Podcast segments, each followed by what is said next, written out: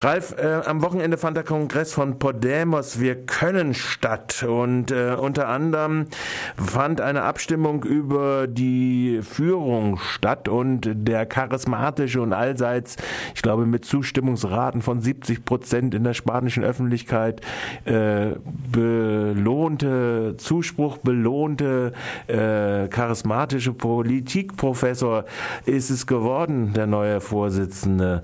Laufen wir auf eine Entwicklung Entwicklung hinaus wie ähnlich in Italien äh, mit den Grillinis? Naja, nee, also ich meine, das kann man natürlich nicht vergleichen. Also die sind, äh, kommen aus einer ganz anderen Historie. Also das sind eben die Leute, die im Prinzip die ähm, Empörtenbewegungen angeschoben und getragen haben. Ähm, die haben schon so ein basisdemokratisches Verständnis. Ich meine, der, ähm, der gute Pablo Iglesias hat bestimmt auch so ein paar Auto, autoritäre Züge. Ähm, da hat er auch schon eine gewisse Selbstkritik äh, geäußert, dass er vielleicht ein bisschen äh, zurückhaltender und sowas werden muss. Aber in dem ganzen Vorgang äh, um die Wahl des Generalsekretärs, das, das ist ja in Spanien normalerweise der äh, Chef der Partei ist, mhm. hat sich das so ein bisschen gezeigt, auch indem, dass ähm, die Kritiker, die schon mit ihren Vorstellungen für die Statuten gescheitert waren, äh, nicht eingebunden wurden in, den, äh, in die neue Führungsmannschaft. Mhm. Also so, das war schon gar, gar klar. Aber gut, der, der, der Kurs, den der vorschlägt, der äh, ist sowohl bei den Statuten als auch jetzt er als Generalsekretär mit seiner Führungsmannschaft äh, sind von mit 80 Prozent und nicht nur der Mitglieder, weil in dem, in dem Sinne haben die das ja nicht, sondern der Sympathisanten ähm, abgesegnet worden. Das heißt, jeder, der will, kann sich registrieren lassen und dann an den Abstimmungen per Internet teilnehmen. Ja gut, wobei das Problem natürlich bei diesen Registrierungen immer ist, ich habe irgendwie gelesen, 500.000 waren registriert registriert, 200.000 haben dann abgestimmt. Nee, 270.000 waren registriert und 100 irgendwas haben abgestimmt. Ja, irgendwie so, solche ja. Verhältnisse. Also das sind dann, so, so relativieren sich dann immer so die Zahlen so ein bisschen immer. Das ist ja immer die Schwierigkeit bei sowas halt, wenn man ja. solche äh, Elemente da drin äh, auch äh, hat. Ähm, gut. Aber also, da sieht man halt, dass sie den basisdemokratischen Prozess ja. wollen und natürlich auch eine breite Beteiligung an den Entscheidungen wollen. Nun ging ja eine der Fragen unter anderem darum, äh, Podemos hat sich ja als diese politische Formation erst gegründet hin auf die Europawahlen, wo ein Sitz ihnen zugeschrieben wurde. Fünf wurden es dann. Ähm, jetzt äh, stehen die nationalen, in Anführungszeichen nationalen, viel, äh, die Wahlen auf dem spanischen Territorium statt. Äh, oder das ist auch noch falsch. Naja gut, ist ja egal. Ja, ja im äh, spanischen Staat. Im spanischen Staat statt, genau. Äh, das wird wohl bis zum Juni irgendwann über die Bühne gehen. Vorweg. Ja, das sind zwei, zwei verschiedene. Das habe ich mich im Vorgespräch Vorgespräch habe ich das ein bisschen ver verwechselt. Die Kommunalwahlen? In, äh, sind Kommunal- und Regionalwahlen und die eigentlichen Wahlen sind erst im Herbst. Sind erst im Herbst, ja. aha. Und die, die Kommunal- und die Regionalwahlen sollen vorgezogen werden und äh, oder werden vorgezogen und stehen äh, bis zum Juni an. Da gab es ja auch eine Kontroverse darum, soll Podemos als Podemos kandidieren oder soll es in die lokalen und regionalen Wahlbündnisse reingehen? Eben, da hat sich äh, die äh, Gruppe um den Generalsekretär Iglesias auch klar durchgesetzt. Und zwar hat, haben die klar angestrebt zu sagen, wir werden uns als Podemos nicht an diesen äh, Kommunalwahlen beteiligen, ähm, weil man das Problem hat mit einer relativ neuen Partei, die über relativ ähm, schwache Strukturen bisher verfügt, dass dann möglicherweise Leute auf diesen Listen kandidieren, ähm, die nicht ausreichend geprüft sind, die dann Sachen machen, ähm, vielleicht auch in Korruptionsfällen Fälle verwickelt werden, ähm, bis, der, bis November noch vor den Wahlen und dass man darüber die, ähm, die neue Formation anschießen kann. Deswegen haben wir gesagt, auf dieses Wagnis lässt man sich nicht ein. Äh, meiner Meinung nach ist das nachvollziehbar. Ähm, und sagt eher, man unterstützt die verschiedenen lokalen äh, Strukturen wie Guaniem, das ist in, für Barcelona eine, eine, Struktur, die von der äh, Sprecherin der, ähm, der Geschädigten der Hypotheken mhm, mhm, mhm. äh, angeführt wird, die sehr große Chancen haben, tatsächlich die, äh, die, Bürgermeister, äh, die Bürgermeisterin zu werden in, in Barcelona, ähm, dass man eher sowas unterstützt, aber nicht selbst antritt unter einer eigenen Marke. Mhm. Okay, also das also nochmal eine, war eine Kontroverse in der Podemos als politischer Formation, äh, wie man äh, da drin antritt. Ähm, jetzt kommen wir aber mal zu, äh, ich habe jetzt nicht ja umsonst ja irgendwie sowas gesagt, naja, also wird vielleicht dann doch ein bisschen wie Grillinis. Ist äh, das ist Podemos am ehesten noch vergleichbar mit Syriza oder wie? Genau, das ist wahrscheinlich die, ähm, natürlich auch wieder anders, weil Syriza natürlich aus einem anderen ähm, Zusammenhang wiederum kommt und nicht aus diesem klaren, empörten, äh, basisdemokratischen äh, Straßengeschichten, also so versuchen über die außer, außerparlamentarische Opposition versuchen Druck zu machen, wo die halt auch festgestellt haben, äh, nach diesen großen Aktionen äh, im Sommer vor drei Jahren, glaube ich, ähm, dass man das schwer transformieren kann in eine vernünftige Struktur und dass sich das dann verläuft.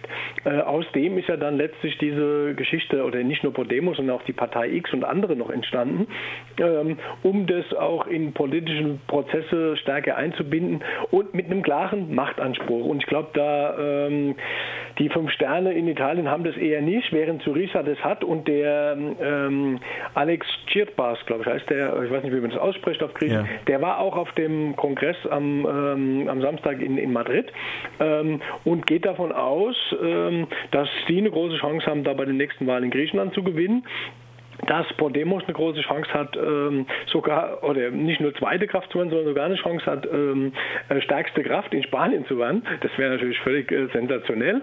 Ähm, und dass es insgesamt möglich ist für linke Kräfte, ähm, diese gesamte ab absurde Politik, die da seit Jahren äh, im, im, Rahmen der Krise gemacht wird, auch äh, zu, zu Fall zu bringen. Also nicht nur in Spanien, sondern auch europaweit. Nun haben wir, äh, wenn wir sagen, die Wahlen werden erst in einem Jahr stattfinden, äh, haben wir natürlich eine Situation, wo sehr viel passieren kann. Äh, ich sag mal an Schmutzkampagnen etc. Also wir haben ja selbst in unserem äh, äh gemütlichen Krähwinkel in der Bundesrepublik äh, die nette Kampagne gehabt, äh, die die Grünen delegitimiert hat, wobei das eigentlich gar nicht so schwierig ist, die Grünen zu delegitimieren angesichts der Politik, die sie machen. Aber ich meinte jetzt die, die Kindersex-Affäre, die unmittelbar platziert worden ist, also die Pädophilie-Debatte aus der Geschichte, die unmittelbar vor die Bundestagswahlen platziert worden ist. Wie sieht das in der medialen und in der äh, politischen Situation in Spanien aus? Ist das zu erwarten? oh, das läuft schon, das, das läuft schon. Das läuft seit die, ähm, ähm, seit die quasi aus dem ähm, aus der Zone rausgekommen sind, belächelt zu werden. Mhm. Also es war natürlich so, äh, dass das von der, ja, wie die, wie die Podemos-Leute, die die politische Klasse nennen, also die Kaste, äh, die so quasi so abschätzend betrachtet hat, naja, das ist auch wieder so eine Partei, die da irgendwie anstrebt, irgendwas zu verändern, großspurig und die werden da nichts werden.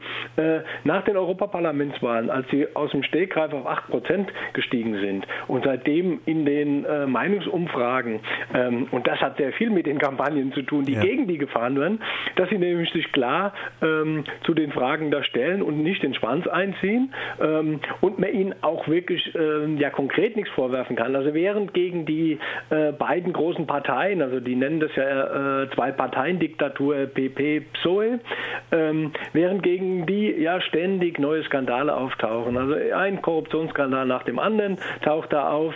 Ähm, kann man denen natürlich nichts vorwerfen. Man kann denen natürlich vorwerfen, ein Stück weit ähm, programmatisch, ähm, dass die ähm, das, was so vielleicht zum, zu den Europaparlamentswahlen schon als Programm vorgelegt wird, die fangen jetzt nochmal neu an, das Programm auszuarbeiten für die, neu, für die neuen Wahlen.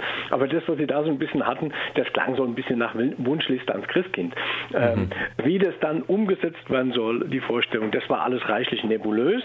Ähm, von daher ist natürlich äh, ein riesiges Potenzial Potenzial von denen an, an ähm, Wählern, die äh, völlig unzufrieden sind mit, mit der politischen Klasse, die inzwischen Spanien in den letzten, also seit dem Ende der Diktatur äh, da etabliert hat und die letztlich ihren Frieden äh, mit den äh, faschistischen Seilschaften gemacht hat in Spanien. Ganz kurze Antwort auf die letzte Frage vielleicht. In äh, Griechenland hatten wir die Situation, dass dann äh, eine GroKo rausgekommen ist. In Deutschland haben wir eine GroKo. Äh, ist das eine reale Gefahr für Spanien auch? Ich meine, ja, natürlich, ähm, weil die, die beiden etablierten Parteien, ähm, die also vor allem die Pso, die, sehen völlig ihre Fälle davon schwimmen. Ähm, und die einzige Chance für die, quasi an den Fleischtöpfen zu bleiben, ist äh, vermutlich so eine große Koalition. Und ähm, Das, äh, kann man jetzt schon sehen, dass die einen, also die PSOE, da die, die PP in der Frage Katalonien unterstützt hat, was die Frage ähm, Volksabstimmung da angeht. Gleichzeitig jetzt äh, der Rajoy einmal auch stärker in eine allgemeine Einbindung äh, der PSOE ähm, in, in verschiedene Fragen anstrebt.